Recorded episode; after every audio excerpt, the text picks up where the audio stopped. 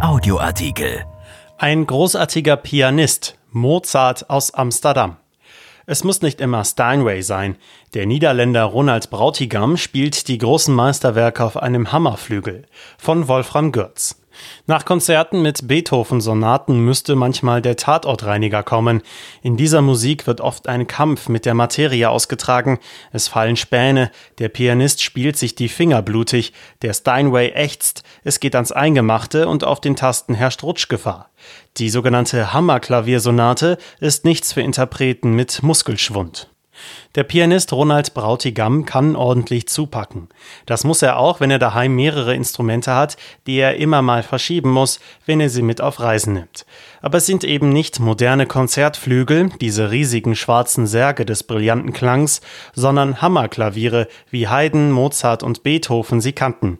Gerade jetzt steht bei ihm in Spitzboden seines Amsterdamer Hauses neben dem Steinway ein Hammerflügel. Den hat Paul McNulty nach einem Wiener Original von 1800 aus der Werkstatt des berühmten Klavierbauers Anton Walter für mich angefertigt, sagt der Musiker. Das Instrument stammt also aus der Beethoven-Zeit. Brautigam, 1954 in Amsterdam geboren, gilt als Koryphäe des Musizierens auf alten Instrumenten, aber man sollte sich hüten, ihn in die knarrende Schublade zu den Historisten zu stecken. Der Mann ist ein Tausendsasser, maximal erlebnishungrig und kein Dogmatiker. Er findet einfach unerhöhtes Vergnügen daran, Beethoven auf Instrumenten der Wiener Zeit zu interpretieren. Das klingt sehr farbig, wie Perlmutt im Kerzenschein, manchmal fast lieblich, doch nie nach Küchenmeister Schmalhans.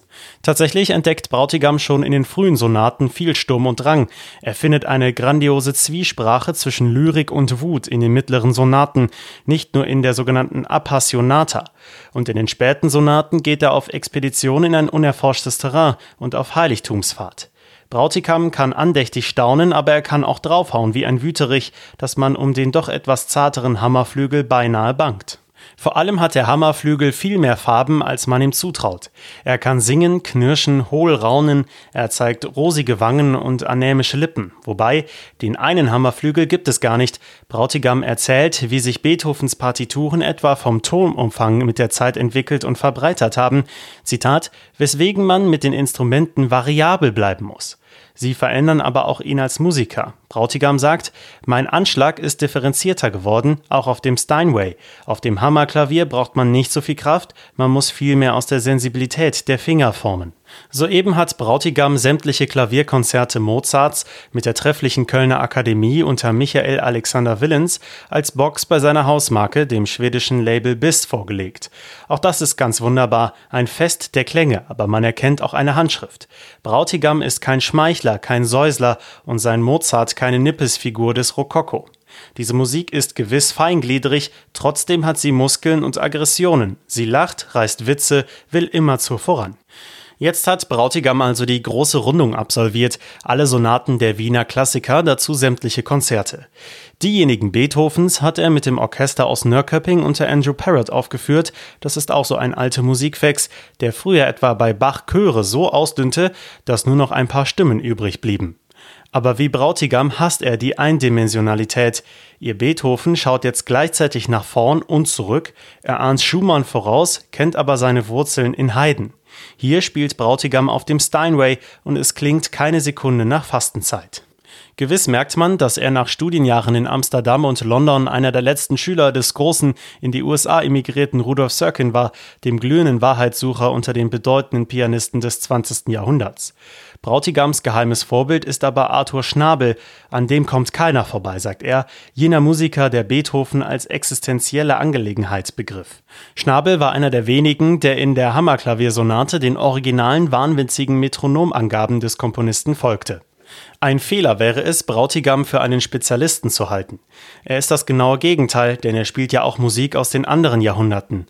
Ein Fable hat er für Musik im toten Winkel der Wahrnehmung. Türen zu Unbekannten hat er immer geöffnet. Mit Sharon Besali hat er die klangsinnliche, aufreizende Flötensonate von Bohuslav Martino entdeckt. Mit der Geigerin Isabel van Keulen hat er die Violinsonaten von Richard Strauss und Ottorino Respighi, Zitat, was für wunderbare Musik eingespielt.